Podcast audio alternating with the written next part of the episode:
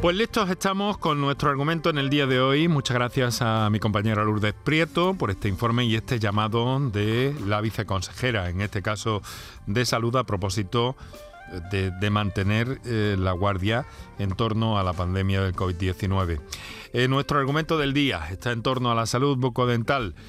Eh, porque creemos que es importante saber, conocer y contamos con especialistas. Hemos convocado a este programa para que nos aclaren eh, muchas de, las cosas que, en fin, todo el mundo sabe lo que es un dolor de muelas, pero en realidad eh, la salud bucodental va mucho más, más allá de ese concepto un poco anticuado ya de, un dolor de muelas. Precisamente además, eso, si, si mantenemos un cuidado eh, pues bueno, relativamente em, eh, correcto, no debe llegar a pasar, aunque bueno, en algunas ocasiones sí que, sí que pasa. Pero por eso hemos convocado especialistas y tomando como referencia esa, esa idea.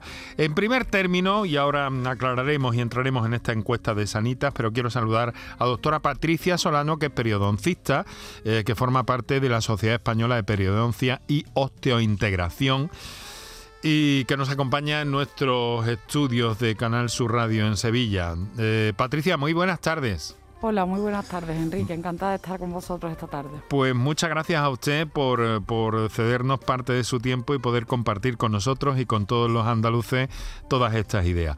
Mire, yo tengo una... Eh, quiero empezar de una forma que, no es, eh, que no es baladí, me parece, porque tenemos dentistas eh, em, odontólogo, estomatólogo, periodoncista. ¿Qué es la periodoncia, Patricia? Eh, bueno, la periodoncia concretamente es mi especialidad y es la disciplina dentro de la odontología que tiene como objetivo el tratamiento de la enfermedad periodontal. La enfermedad periodontal es lo que también se conocía a veces como piorrea y es esa enfermedad que afecta a la encía y al hueso de soporte de los dientes. Estamos hablando de problemas que ahora se llaman gingivitis, doctora, o la gingivitis sería otra cosa. Eh, realmente hay que establecer una línea divisoria entre lo que es la gingivitis y la periodontitis. La gingivitis es el proceso inicial inflamatorio de la encía de forma que es reversible. Esto quiere decir que cuando el paciente es tratado, esa inflamación remite y desaparece. Sin embargo, la enfermedad periodontal, como ya hay afectación del hueso de soporte de los dientes, eh, hay algo de afectación que ya no revierte del todo. Eso no quiere decir que no necesite tratamiento, al contrario, hay que tratar la enfermedad para recuperar la salud de la encía y hacer que esa enfermedad no evolucione. Bueno, doctora Solano, y además hay otras cosas que se ven a través de la boca. Cuando tienen ustedes a un paciente, pueden detectar... Eh, pueden detectar, detectar muchas cosas, ¿no? Y prevenir muchas cosas. Exacto, realmente el enfoque, ¿no? Eh, realmente a partir de, este día de hoy tan importante se establece, pues la Sociedad Española de Periodoncia eh, tiene, ha tomado la iniciativa de realizar una primera jornada de salud oral y cesación tabáquica, porque realmente hay mucha influencia y relación entre otras enfermedades y patologías bucodentales, como por ejemplo puede ser la enfermedad periodontal, también eh, el tabaco, como hace que esta enfermedad evolucione de una forma más rápida y sea menos efectiva ante el tratamiento dental. Lo tengo, lo tengo aquí anotado para que nos hable de ello, porque además esa primera jornada de salud bucodental y cesación tabáquica organizado por la sociedad científica a la que usted pertenece, la SEPA, eh, mm, creo que tiene lugar mañana mismo, ¿verdad? Exacto. Y está usted muy implicada en ese asunto también. bueno, pues muchas gracias por estar con nosotros. Quiero saludar al doctor Ignacio Pastor. Doctor Pastor, muy buenas tardes. Buenas tardes, Enrique. Ignacio es odontólogo, mm, ortodoncista. ¿Nos aclara estas ideas? Porque tenemos una cantidad de términos que yo creo me gusta y además me gusta que lo cuenten ustedes con sus propias palabras porque nos sirve para todos aclarar mucho las cosas.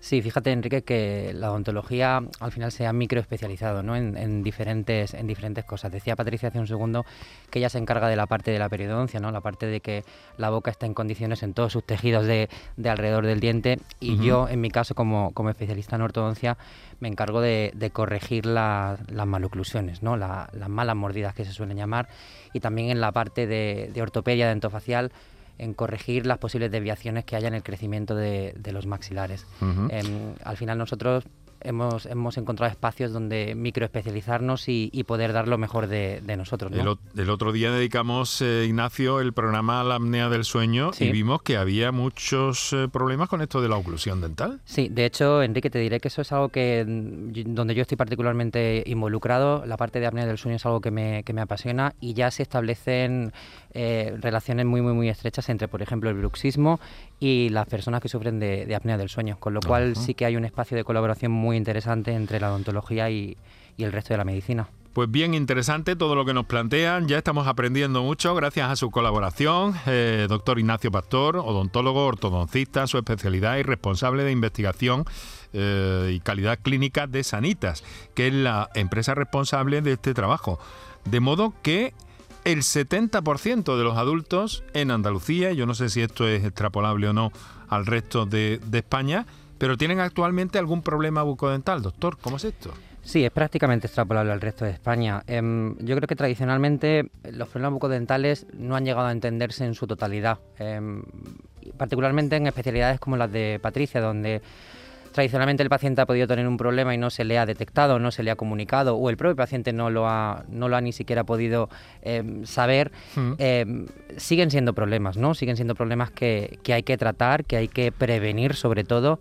Y, actualmente, como, como, bien has dicho, casi el 70% de, de, la población andaluza tiene algún problema en la boca. Lo que sí es cierto es que parece que aumentan las visitas anuales a, a los especialistas y que también eh, aumentan, al menos según los datos de la marca que usted representa, para, que, lo que usted trabaja, aumenta el número de suscripción de seguros eh, médicos dentales, ¿no? Sí, sin duda yo creo que la, información cada vez es más eh, accesible a toda la población, la gente entiende cada vez mejor los problemas bucodentales y esto hace que la gente venga, venga a vernos.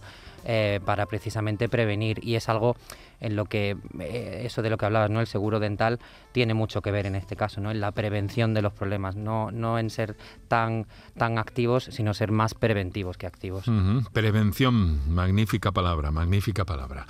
Bueno, eh, todo esto lo hemos organizado gracias a la colaboración de la doctora Patricia Solano, el doctor Ignacio Pastor, en este día eh, o con motivo del Día Mundial de la Salud Bucodental 2022 y vamos a conocer muchos argumentos, muchas cosas y naturalmente que esperamos también eh, vuestra participación, con, me dirijo a los oyentes, con las dudas, con las cuestiones que creáis oportuno aportar en este programa.